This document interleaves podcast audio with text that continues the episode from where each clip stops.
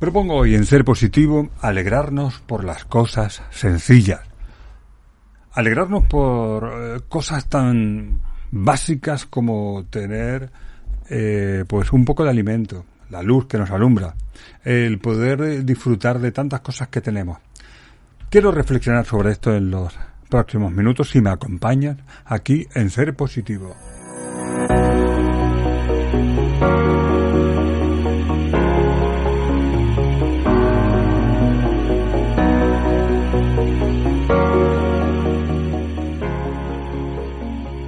No sé muy bien en qué momento se popularizó que para tener una buena vida hay que tener mucho éxito, ser el jefe de una empresa maravillosa en la que se trabaja poco y se gana mucho, tener una familia increíble compuesta por personas esbeltas, atléticas, simpáticas, adorables que conducen coches últimos modelos.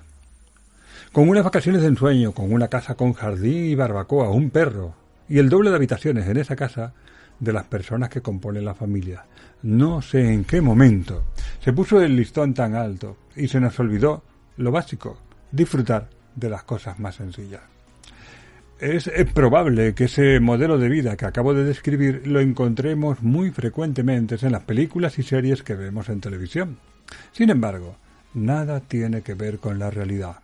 En la práctica vivimos en hogares más o menos confortables, llenos de cosas sencillas y maravillosas que a veces pasamos por altos, que a veces nos olvidamos de disfrutar porque anhelamos, o habrá quien anhela, ese modelo que nos han propuesto como ideal y que no es más que una utopía. No se trata de pensar que mal de mucho consuelo de tontos, sino que recrearnos en tantas cosas increíbles que tenemos, que son muchas. Se trata de agradecer la maravilla de cada día. Vamos a poner algunos ejemplos. Disponer, por ejemplo, de agua caliente y de una buena ducha. Parece una tontería, pero sí. Eh, la ducha no está bien, pero si mm, el termo no funciona, si me tengo que bañar con agua fría, la cosa cambia y ya llega entonces el mal humor y habrá que eh, lidiar con algunos enfados. Una cosa tan básica, tan sencilla como podernos asear día tras día, algo que hacemos con frecuencia, y donde no tantas personas tienen la suerte de hacerlo y no nos sentimos nada agradecidos por ello. Tomar un desayuno, bien en casa, en el trabajo, en cualquier lugar, ¿cuántas personas no disponen de los alimentos básicos para nutrirse? ¿Cuántos niños mueren de hambre en el mundo? Y sin embargo, nosotros tenemos alimentos, tantos que los tiramos, tantos que ponemos en el plato mucho más de la cuenta y desperdiciamos o los tiramos a la basura porque ya no queremos comer más. Qué suerte tener alimento.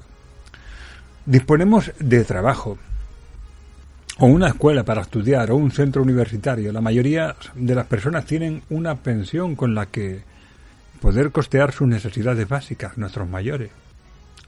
Pero en la mayoría de los casos tenemos un trabajo que nos da dignidad, que nos da capacidad para hacer cosas por los demás, o una escuela donde nuestros hijos o nosotros mismos podemos estudiar y seguir aprendiendo, una biblioteca pública a la que acudir para leer, para estar un tiempo con los libros y con todo aquello que tenemos. Tenemos esa grandiosa y maravillosa facilidad de aprender.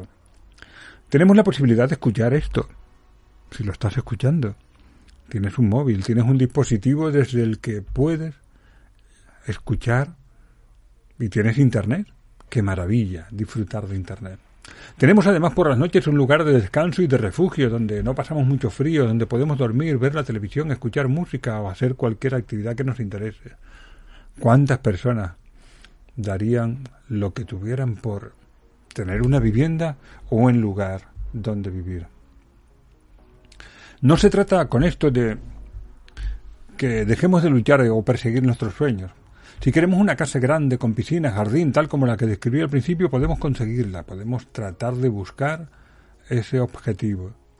Pero no dejemos de disfrutar del aroma del café por la mañana, de la ducha y el calor del hogar, de los alimentos que disfrutamos. No nos seguimos por una realidad que nos han vendido como buena, cuando solo es un espejismo al alcance de unos pocos. Demos gracias por las cosas sencillas, demos gracias por lo básico, por lo más diminuto.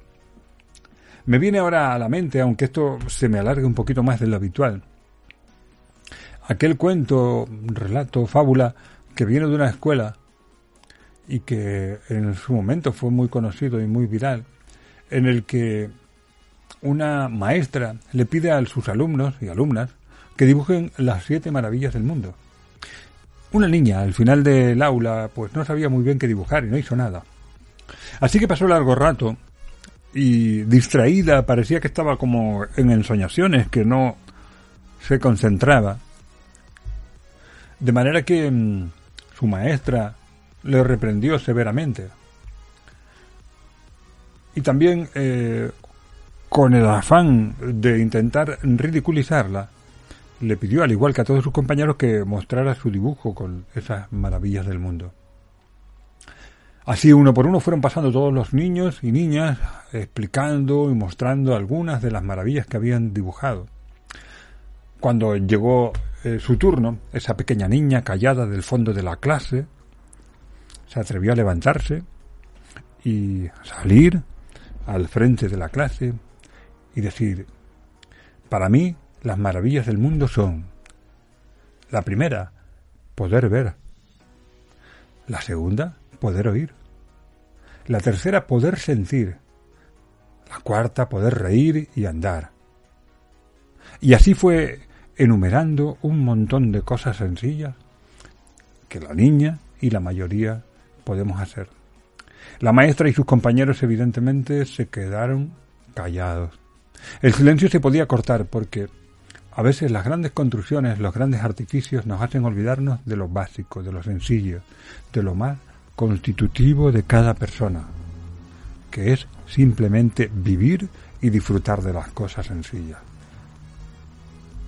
No dejes que te encandilen esas luces de esa supuesta vida maravillosa que nos puede dar el tener tales o cuales cosas. Disfruta de lo que tienes, de esas maravillosas cosas sencillas. Da gracias por todo lo que tienes hoy en día, que son muchas y grandes y maravillosas cosas. Alégrate cada día por las cosas sencillas.